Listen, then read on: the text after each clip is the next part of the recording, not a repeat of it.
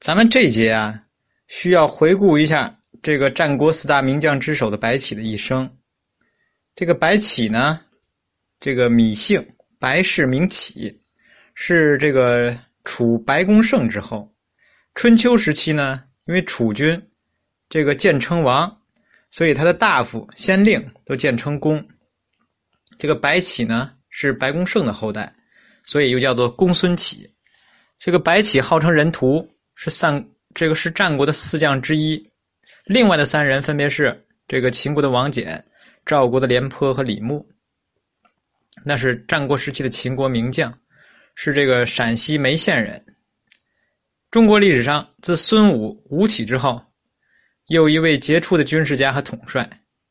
白起的作战指挥艺术啊，代表了战国时期战争发展的最高水平。白起用兵呢，善于分析敌我形势。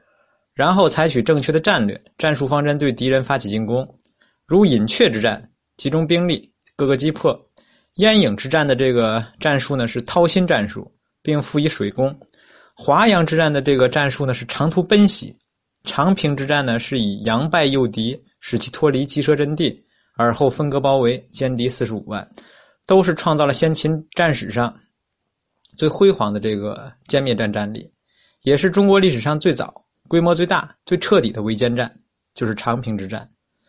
这个它的规模之大、战果之辉煌，在世界战争史上也是罕见的。长平之战反映了战争自身发展的概貌。那么白起的作战特点呢，一共有四个。第一呢，是以不不以攻城略地为唯一的目标，而是以歼敌有生力量作为主要的目的。而且白起善于野战进攻、战必求歼，这是白起最突出的特点。他是战争史上运用围歼战术作战的优秀统帅，也是中国战争史上最善于打歼灭战的军事统帅。说第二，说为了达到歼灭战目的，而强调追击战，对敌人呢穷追猛打，比这个孙武的穷寇勿追和商鞅的这个大战胜诸北无过十里，就这些战法呢，显然是更进一步。第三呢，就是重视野战筑垒的攻势，先诱敌军脱离。这个原定的壁垒，再到预期歼敌地区筑垒阻敌，并防其突围，此种以筑垒攻势作为进攻辅助手段的作战指导思想，在当时呢是前所未有的，是白起呢首先这个应用到战事中。第四呢，就是精确的进行战前撩算，不论敌我双方军事、政治、国家态势，甚至第三方可能采取的应对手段。都都有这个精准的、这个精确的料算，无一不中啊！这个能未战，即可知胜败。故而呢，太历公司马迁称赞白起为叫料敌合变，出其无穷，声震天下。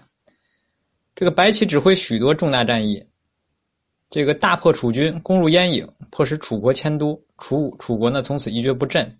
饮阙之战又歼灭了韩魏二十四万联军。彻底扫平秦军的东进道路。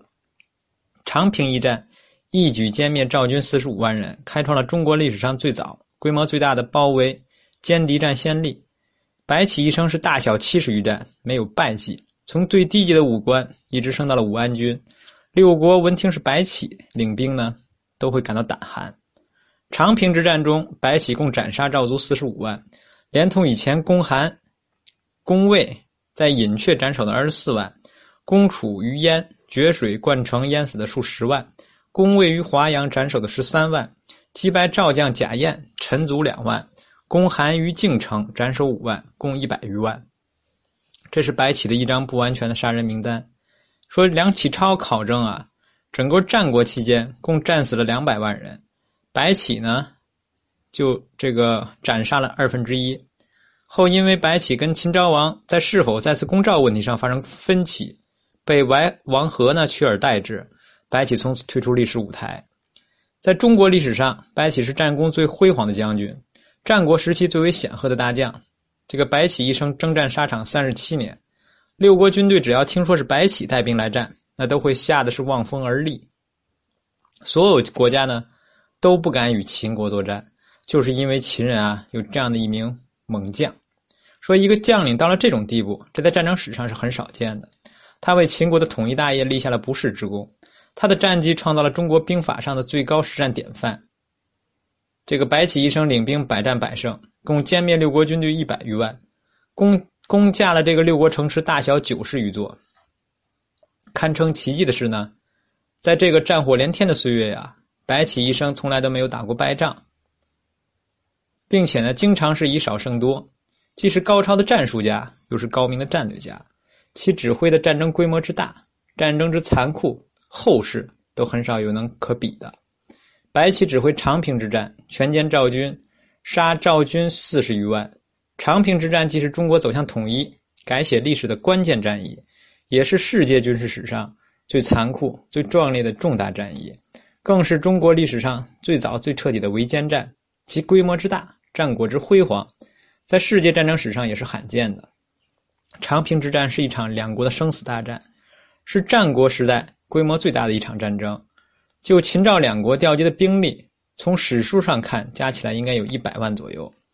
在当时那个时代啊，两千多年前，这是相当惊人的。所以这场战争对双方来说，谁都输不起，包括强秦也输不起。这是决定由谁来统一中国的一场战争。在这场战争中呢，白起再一次扮演了男男主角。在当时那个战争年代下，白起打的是歼灭战，他歼灭敌人的有生力量，并一直奉行。这是当时最有效率的一条原则。说我们不要忘记啊，战国时代的人口不多，恢复缓慢，人力资源要比国土资源更加宝贵。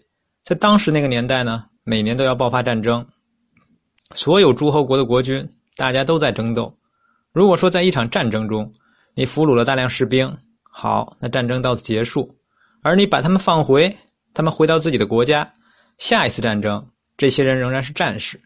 那么战争呢，永远就会进行下去，战争会一场接一场的打下去。说长平之战若不杀降，这四十五万赵军回头，他又是一支大军，秦军等于是白打。白起为国家考虑呢，那只有杀掉了事。长平之战啊，是中国军事史乃至外交史的一次壮举。只不过完成这次壮举的人呢，被后世的儒家文史所鄙视。白起啊。兵家奇才，赫赫战神，却不理权谋，配不上枭雄二字。至于英雄呢，那历来都是送给后世儒家王道所推崇的人。由于白起杀敌太多，也被这些仁义道德的文人呢排除在外了，所以后人往往把白起称作是杀人魔王，甚至有史学家认为啊，白起根本不配称作是一一员名将。但是我们知道，白起在世界军事史上都占有非常重要的地位。是真正为战争而生的战神。战国名将之中，魏国的吴起、庞涓，齐国的孙膑，燕国的乐毅，无不是先拜师休息，成为兵家名士之后呢，前往心仪的国家拜将，希望得到英明君主的赏识。这是战国良好的双向选择人才的氛围造成的。所谓百家争鸣，择优而仕，而这些名将呢，大都在退隐或失势之后，著书立说。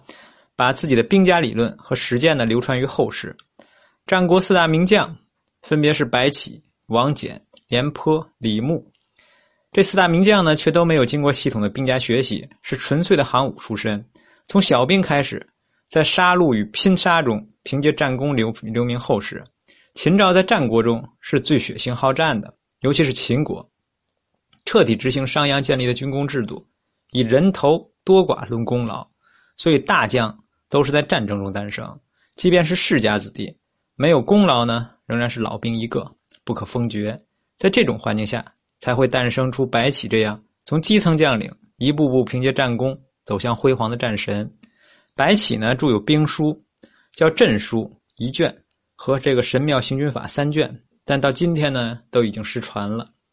白起的墓呢，现在在陕西咸阳市渭城区解放区后勤总后勤部。三五三零厂区内，属于陕西的二级文物保护单位。完。